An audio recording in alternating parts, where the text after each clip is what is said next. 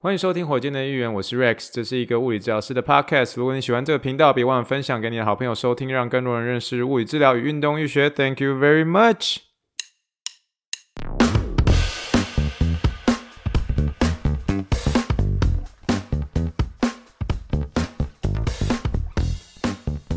Morning, good morning. Think big, dream big, and let's make it to the rocket. 今天是二零二二年八月九号，欢迎收听第九十九点日记的火箭队一员。各位听众，大家好，你好，利好，利好，让我们听一听气泡水的声音。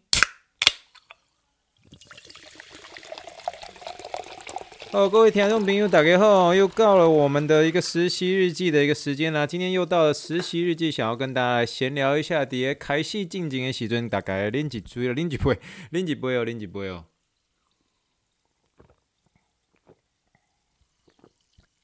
我们在开始之前呢，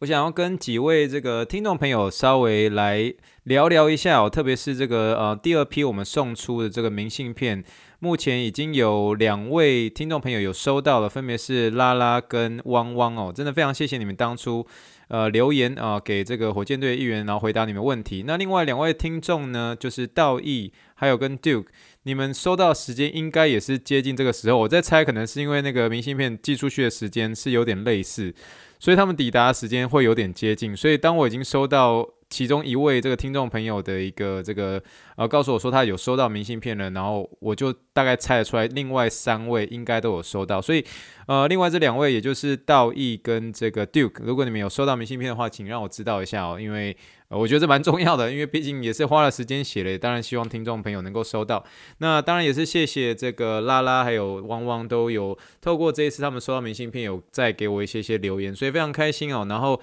特别是我觉得拉拉感觉是一个非常有趣的一个人呢，他特别在结尾的时候还用这个我最近很常讲的一个越南话，然后对我说“感恩”啊，“感恩”呢其实就是这个越南话的这个谢谢的意思哦。其实它是从这个。我觉得它跟那个华语的说感恩感恩有点像，说感恩感恩很像哦。这个这个越南话的一个谢谢，那越南话的这个的不客气就是看过期啊，看过期这个就是不客气的一些意思啊，不客气的意思。我当初看过期的意思，看过期这这个这个话呢，就是不客气这个字我怎么记呢？就是。你如果用日文来说韩国人的话，叫做韩国景哦，就韩国景，所以韩国七这其实就是中间韩国景那中间国古那个中间把它那个古把它把它拿掉，就变成韩国七韩国七，韩国七就是越南话的不客气，所以。哎，我觉得我在记一些其他语言的一些小单字的时候，都是拿其他我所知道的一些语言来去记啦。但总而言之呢，我就是我很开心收到拉拉的讯息啊，他告诉我他是一个跑者啊，等等他喜欢的一些运动，所以能够跟听众一些互动很开心。那另外呢，呃，特别是这一位汪汪，然后也谢谢你给我的一些。呃，问题，然后特别是我非常感谢你，呃，在这个第九十八集的时候，因为第九十八集我们那个资讯栏的一个连接是错误的，我在那之前我完全都没有发现，点进去之后才发现，呃，竟然是这个在讲 Chris Sale 的一个左手小拇指的一个骨折，我吓一大跳。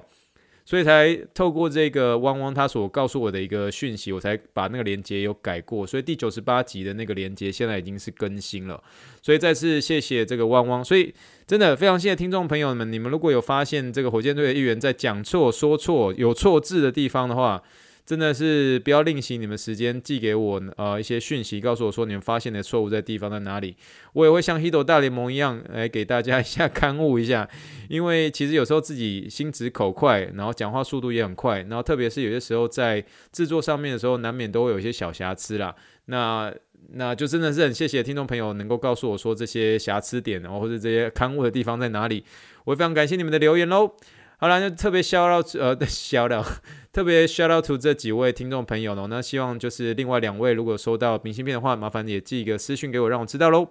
好的，由于今天是礼拜二呢，当然就是不要忘了，今天是我们的一个实习日记。实习日记，今天是二零二二年八月九号，我本人与 IR Sports Medicine 完成我一百五十个小时中的第一百一十四点五个小时。逐步的往 FAAOMPT 美国骨科徒手物理治疗学院院士迈进。哎，我现在在这个实习的一个时数上面，真的已经越来越简短了。现在已经差不多是剩下快三十五小时左右。所以真的已经快要接近快要毕业的一个时间了。那呃，again，就是如果真的是一开始就有在追踪火箭队一员的话，你们从我一开始那只有四小时啊、八小时这样逐步的往 FAOMPT 的时候迈进的时候，其实你们现在已经看到我已经累积了一百一十四小点五小时了。所以，嗯、呃，大概在两个月吧，大概在两个月多，我们再看看后面会不会有机会再提前的把它结束啊、不管有没有。不管什么时候结束也好啦，但是我觉得在透过这个地方，其实真的学到很多啊。那我觉得每一次的一个学习，我都希望可以跟大家分享一下我的一个学习。然后今天这一集呢，一样还是一样精彩，请大家一定要听到最后，请大家一定要听到最后。我们今天一定带了一共带了三个球员，那三个球员里面，其实前面有两个，其实大家都听了听了很多次了啊、大家都知道，十七日记的时候，我都用这个化学元素表来取名字嘛，氢锂钠钾卢瑟法。那小李呢？小李就是那位有做神经松解术的一个呃。的一个这个球员，美式足球员，职业球员这样。那小青呢，是这个呃，之前右膝有一个大伤，然后现在因为还在受伤当中，要不然他原本已经准备要跟一个加拿大的一个球队签约了。这是在呃上一集的一个实习日记都有跟大家聊到。那今天就是最主要这三个球员，我就是带着呃其中的两个。那这两个球员他们其实都逐渐进步很多。特别是小李的话，他现在这个神经松解术，他的手术已经差不多是三个月左右了，所以他现在已经可以用这个百分之呃百分之八十左右的一个力量来做一个全速冲刺了。然后他甚至现在硬举啊，甚至那个硬举的是呃那个磅数啊的那个重量已经可以到三百四十五磅了，所以已经那个力量上已经在慢慢会在恢复了。这样，那小李跟小青他们不一样的地方是，小李他是属于需要速度型的啊、呃，速度型的话他。在这个防守的一个位置里面，它是叫做角位，呃，角位 （cornerback），所以他角位的时候就是要跟对方的。Wide receiver，我没记错的话，我希望没有讲错，在做对决嘛。那所以这个角位就是负责防守对方的 wide receiver，就两个都是需要就是速度啊敏捷性型的这种。所以对决上面的话，小李是属于需要速度型的一个位置，这样。所以当然能够全速冲刺的时候，呃，当这个小李可以进入这个全速冲刺的时候，我们就要开始慢慢大家带一些转换方向，我们叫做 changing the direction，就是 changing direction，就是要开始做一些这个呃敏捷性的一个训练，这样。但至于说小青呢，小青他是属于这个防守的一个外侧边位，外侧边位的英文叫做 outside linebacker。那 outside linebacker 的时候，其实对他而言，其实他的一个速度不需要像小李这么快，当然也要快啦，能够越快越好。可他要的是更多的是一些是力量，因为他准备要做一些阻挡这些动作，这样。那所以他比较重要的是要恢复他原本脚的一个力量之外，他。嗯，就今天我所说，呃，就今天小青所告诉我的，哦、呃，这位这个防守外侧边位，他告诉我说，他大概还需要大概两到三周再继续来透过这个地方，然后呃，大概那两三周就会让他觉得恢复状况好很多，然后他就会在大概两三周后就会请他的经纪人跟之前我们、呃、上一集有聊到的一些加拿大的一些球队来做一些接触，然后准备好随时签约，然后准备要回到场上了这样。那其实我们聊到这边的时候，其实有时候我们会觉得说，美式足球有些时候给人家感觉很像一间公司哦，你不觉得？其实聊到这边真的是觉得是这样吗？它有点像是说一间公司，然后一共有三大部门，哪三三大部门就是进攻组。防守组跟特别组这样，那每一组呢的一个每个位置都有它一个特殊的一些任务。那这三组之间要互相的一个交流，互相的一个达成任务之后，才能够带领球队获得胜利嘛。所以每一个组都有非常它重要的一个地方，甚至每一个角色都有它非常重要的地方哦。那今天呢，我们唯一要细聊的一个球员就是这位大学的踢球员哦，踢球员叫做 Kicker 嘛。之前我们好像有带过一位要叫做 Kicker，那是我第一个认识的 Kicker。可是这一次。认识的一个踢球员，我们把它暂时取名叫做阿法，因为氢锂钠钾卢瑟法。我们今天元素表中取到这个第一个元素表的最后一个了，氢锂钠钾卢瑟法阿法。之前那个氢锂钠钾卢瑟嘛，之前那个是霞定，现在这个是阿法，好不好？阿法，呃，again，这是一个化名，我们完全是依照这个化学元素表来一个一个来呃为这些运动员取一些简单的名字，再让我在描述故事上面的时候，其实比较容易一些些啦。好，那我们就来介绍一下阿法这位球员哦。阿法他其实是在美东某所大学的一个这个美式足球员的一个踢球员。Again，踢球员叫做 kicker，他是特别组的嘛，就是上上场就负责踢球，把球踢进球门里面这样。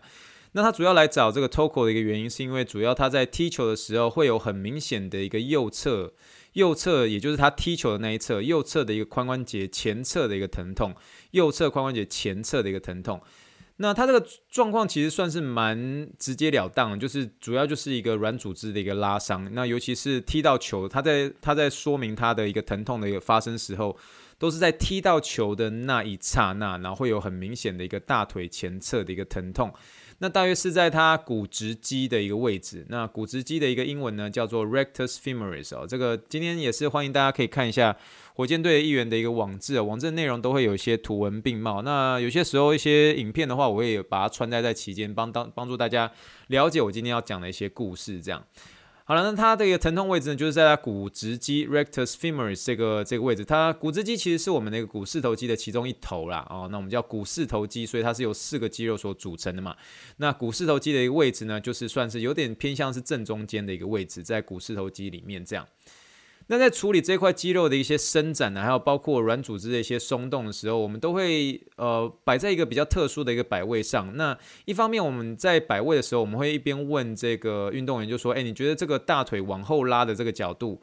呃，就算是要把这个呃刚刚所说的这个股直肌来做一个牵拉哦，我们叫做 stretch 牵拉的一个动作。我们在帮他做这个牵拉的一个动作的时候，我们就跟这个阿法就说：哎，你觉得这个拉的这个角度，这个大腿往后拉的角度，你觉得够吗？你觉得这样子会痛吗？哦，最主要原因是因为这个踢球员的时候，他们要在踢之前的时候，都像那个足球小将翼的时候，然后准备要把这个右脚往后拉，然后才能够拿才能够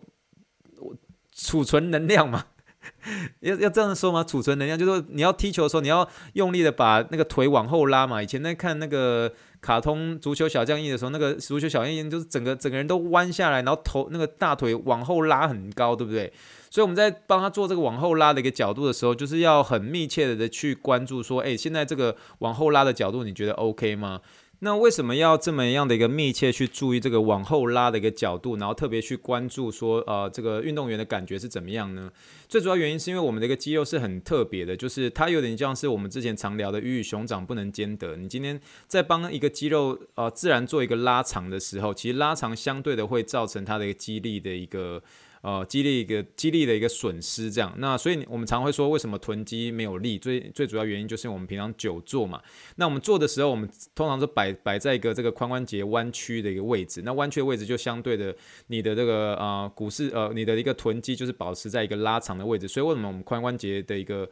臀肌啊、我们臀肌会比较容易没有力？因为大部分的人啊、我们都习惯久坐嘛，这样。那至于说你在把它做一个往后拉的这个动作的时候，其实就是把刚刚我所说的这个股股直。肌它其实是一个摆在一个拉长的一个动作，那拉长的时候，相对的就会变比较比较会吃掉它的一个力量，它的力量会相对的会变比较弱一些些。而且呢，我觉得我们的髋关节的一个前侧啊，跟肩关节，就是我们肩膀的一个肩关节的一个前侧很像。这两个关节其实不仅仅是长得像以外，它其实在呃前侧的一个部分都会比较容易有一个过度松动和不稳定的问题。我们之前。不是有聊到一个伤病 happen，它是这个肩关节脱臼吗？那我们那时候不是有跟大家聊说，肩关节最常脱臼的一个方向是哪边？没有错，就是前侧嘛。那其实髋关节也是哦，髋关节比较常脱臼的地方也是在前侧。所以你在拉角度的时候，你要很密切的去注意这个运动员本身的一个感觉。那最大的原因就是因为。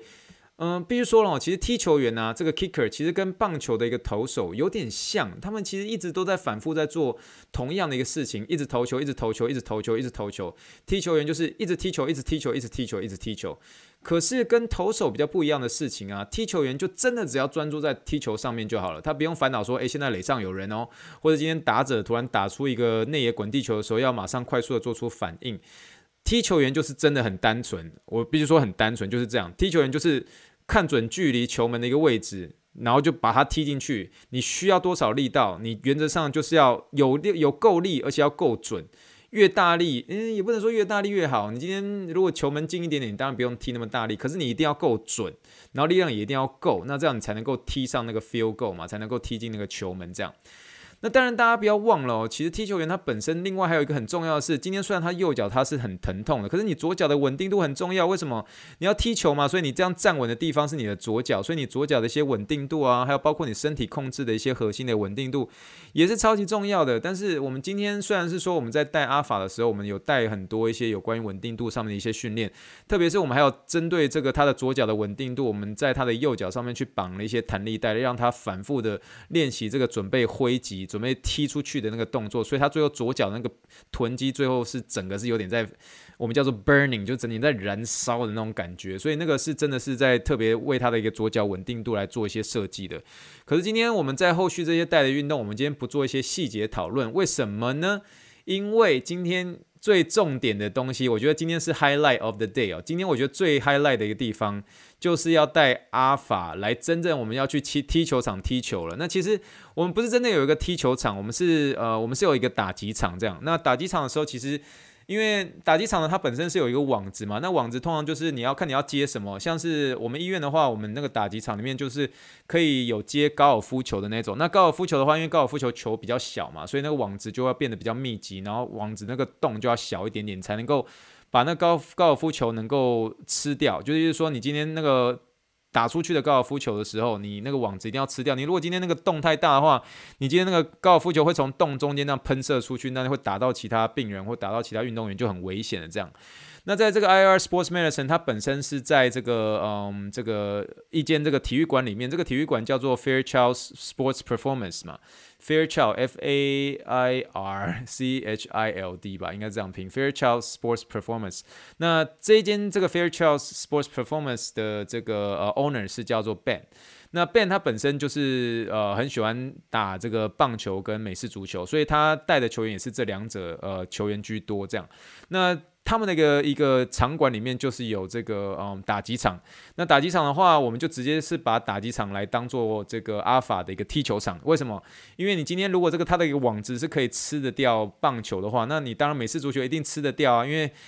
因为你棒球比较小嘛，美式足球比较大，所以我们在这个打击场里面啊帮这个阿法来做踢球的时候，就可以很安心，不用担心这个美式足球踢出去之后会踢到旁边的一些运动员或等等等哦。那总而言之，今天是我们第一次。带这位阿法来做真正式的一个踢球，那刚刚就是完全是来看，就说，哎，你不是说你踢球的时候会痛吗？那我们现在就来看你踢球，这样。那今天也是本人哈，也是本人，我第一次亲亲自参与这个踢球员的一个踢球。哎，你 Rex，你不要一直鬼打墙，没有，真的第一次的时候，真的哈基梅德都是有点特别开心这样。哦，所以今天我们在他准备踢球之前呢，你会看到那个阿法。就是阿法在反复的做一些动态热身哦，那他你会看到在踢球员的时候，他不时会需要一些深呼吸吐气，深呼吸吐气，然后你会在旁边，我们在准备弄一些那个场地上面的一些准备的时候，你会看他默默的在算一些他的脚步啊，然后反复在一些挥空啊踢球，我觉得很酷，你知道吗？那在我观察他踢球热身的时候，我觉得最酷的是什么？就是。踢球员，即便是在练习的时候，在做一些挥空的一些踢球的时候，你都可以看到，在准备踢球之前，会有一些固定的一些准备动作。就一开始可能是。深吸一口气，吐气，然后肩膀抖个两下，一二，然后就像是篮球员那个罚球前会有一个动作一样。你看 Steve Nash 的时候，就会在罚球之前会先啊、呃、假装投篮两下之后，然后运一下球，然后才出手嘛。那踢球员也是在这开始之前会有这样子一个例行公事，会很自然而然的会有一些这个呃深呼吸、吐气，肩膀抖个一两下，然后准备算好脚步之后，一二三，然后踢出去嘛。那可是踢出去的时候，我觉得最酷的是他那个踢出去之后啊。他那个头会很自然而然的会有一个头部上扬的那种感觉，那种头部上扬的感觉有点你不知道怎么形容诶，可是就是你可以看得出来，他现在要准备要去看那个球是往上走的，他不是像是你假设像是什么足球小将，你今天要踢那个球门的时候，你就只要直视前方就好。可是他今天踢球员是要一个非常喷射往上。往上飞过去，所以你会看到他虽然是在挥空，可是那个头都会自然而然的这样，呜往上看，呜往上看的这种感觉。然后 Rex，你不要发出这种声音，很讨厌。说，是真的这种感觉，真的呜，这样头部会往上扬这样。然后他踢球之后的那只脚呢，会自然而然呢会顺势的这样往前。然后最后呢，他如果今天是他右脚踢球的话，他的右手会顺势的有一种上勾拳的一个动作。那上勾拳是有点像是 Hold You Can 那种感觉，真的真的就像 Hold You can，hold You Can Hold。hold hold you can 这样往上会有一个上勾拳的一个动作，就好比说你今天右脚踢球踢完之后，你右手会顺势的这样的一个上勾拳一个 hold you can。哎，真的是真的是帅哦，真的是帅。嗯、你你如果再 gay 掰一点，你可以顺顺势在顺势那个 hold you can 的那个手啊，顺势的拨一下你的头发。那大家好，我是郭富城，你真的很帅，你知道吗？就真的是很帅。所以我今天呢，我在这个网志里面，我放了一个这个踢球员他们那个踢球的一个慢动作，这样。那大家可以去了解说，嗯，那个踢完球之后，那个顺势会有个上勾拳是什么意思？欢迎大家去看一下。那好了，那终于到了要踢球的时候，然后师傅在准备那个小阿法要踢球的时候，就跟我说：“哎，那个 Rex，你会架球吗？”然后我我被问到的时候，我有点傻住了，就说：“Rex，你会架球吗？Rex，do you know how to hold the ball？” 然后我就我就。有点像满头问号的，我有点，我有点那个表情，像得，我就完全不知道啊，就说我直接就回答师傅说，你看我这个样子，你觉得我像是会吗？我就说，Do I look like I know how to hold the ball, man？你知道？我就直接直接跟师傅说，你看我那我紧张，我我看得出来是像是会 hold the ball 吗？就你我。我是物理治疗界的宁采臣的，宁采臣就是文弱书生，我看起来像是会 hold the ball 吗？然后师傅就笑了一下，就说，但是眼神他其实就有点要我说你去试看看这样。然后所以我们就把那个后来阿法他有带他的一个架球器，那个架球器的英文叫做 football kicking tee。那我今天在这个网志里面有特别给大家看什么叫做那个 football kicking tee 哦，它其实就算是有点像是，你可以说它有点像是一个三脚架，可是它会帮助你把那个球架起来这样。那我起先的时候，我觉得我以为架球是很简单的一件事情，但是你如果真的是一架的时候，还真的把我跟 Toco 弄得满头大汗，因为那个架球器真的是很不稳，这样，然后球本身也很不稳。大家都看过那个美式足球是长什么样子嘛？所以你要在这个双方就是架球器跟球之间，你要找到一个平衡点，把球这样架起来。然后，然后我跟这个 Toco 这样研究个老半天，真的架起来之后，然后阿法就诶准备那深呼吸，要准备踢之前，然后球又倒了这样。然后我们又只好再过去架一次，然后架起来就说，哎，好像又 OK 了。然后那架的时候呢，阿法要准备要踢球，然后球又倒了，这样。那当下你真的是快要抓狂，你知道吗？那但我在帮忙在找这个美式足球的这个平衡点跟那个架球器的一个平衡点的时候，你就虽然它怎么架都架不起来，那球就要一直倒，一直倒，一直倒。可是我在准备架的时候，我就觉得奇怪，怎么 怎么这时候明明是在这个踢球场，可是感觉身边传来一阵子那种粽子的味道、霸掌的味道。诶，我左看右看，觉得诶奇怪，没有人在吃粽子啊。然后我再转过来回来看这个美式足球啊，我才。我才惊觉到，哎，不是因为我以为有人在吃粽子，是因为现在在架这个球的感觉，真的很像在端午节在立蛋的一样，真的就跟端午节在立蛋一样，你知道吗？你要不断的试才会成功，你知道吗？啊，为什么球会一直倒？因为今天不是端午节啦，啊，那个那个你工商回来，那那中秋都被搞啊，中秋节都快要到了，你还在跟我讲端午节？不啦，我是真的觉得哈，我在那边架那个球的时候，真的感觉端午节在立蛋更困难哦，难怪我怎么架都架不好。后来那废话太多了，不是这样，可真的感觉很像端午节在立蛋就对了啦。我们说呃立蛋立蛋，呃这脱过来立蛋哦，哦，你知道立蛋哦哦维大利哈。好了哦，废话讲太多了。好了，最后我们总算是找到这个球的一个平衡点了。那我们一看这个阿法这样踢这个球的时候，大概快踢了十球左右这样。那踢的时候呢，他还是会三步时，他还是会感觉到有一些些那个髋关节前侧的一个疼痛。但是你知道他在踢的时候啊，你如果觉得他在踢的时候，这十球里面大概有呃十球里面大概有四球会痛，六球都不会痛。如果这个踢球的过程中是时痛时不痛的时候，你就很清楚这个问题一定是出现在踢球的一个机制上面，不是踢者本身的力量不够。但是踢球的机制上面一定要在呃调整上面是要非常非常小心的，就像是你今天你如果身为一个治疗师，你身为一个教练，你要帮助一个投手要调整动作的时候，这是一个对于投手是非常敏感的一件事情，所以我们不敢有太多的一个微调，我们多半在微调上面只能说让你的身体再稍微往前一点点，就是你在踢球的过程中不要把身体往后掉那么多这样。所以，我们最后真的是帮助他找到一个最适合的一个踢球位置。大概最后就是连续四到五球踢的时候是完全没有痛的这样。所以，嗯、我们今天就是就只给他踢十球而已，因为我们我们决定是说先不要让他今天踢太多这样。所以，我们今天在结束之后会观察他后续的一些情形。那希望在未来的实习日记当中还有机会再遇到这位阿法，他本身非常帅气，你知道吗？就是那种。呃，瘦瘦高高的一个长发长发男生这样，那你看到踢球员他本身都不是像一些你看到的，比如说像是一些我们刚刚所聊到的一些脚位啊，或是一些边位，他们那些呃位置，他们那个肌肉都是比较粗大很高，然后那种他们爆发力就超级强那种。那踢球员的话，就是本身你会真的会感觉到说，就是很像一个。嗯非常有知识，然后知识非常渊博的一个大学生哦，就真的这种感觉。可是他们是一个非常厉害的一个踢球员，这样。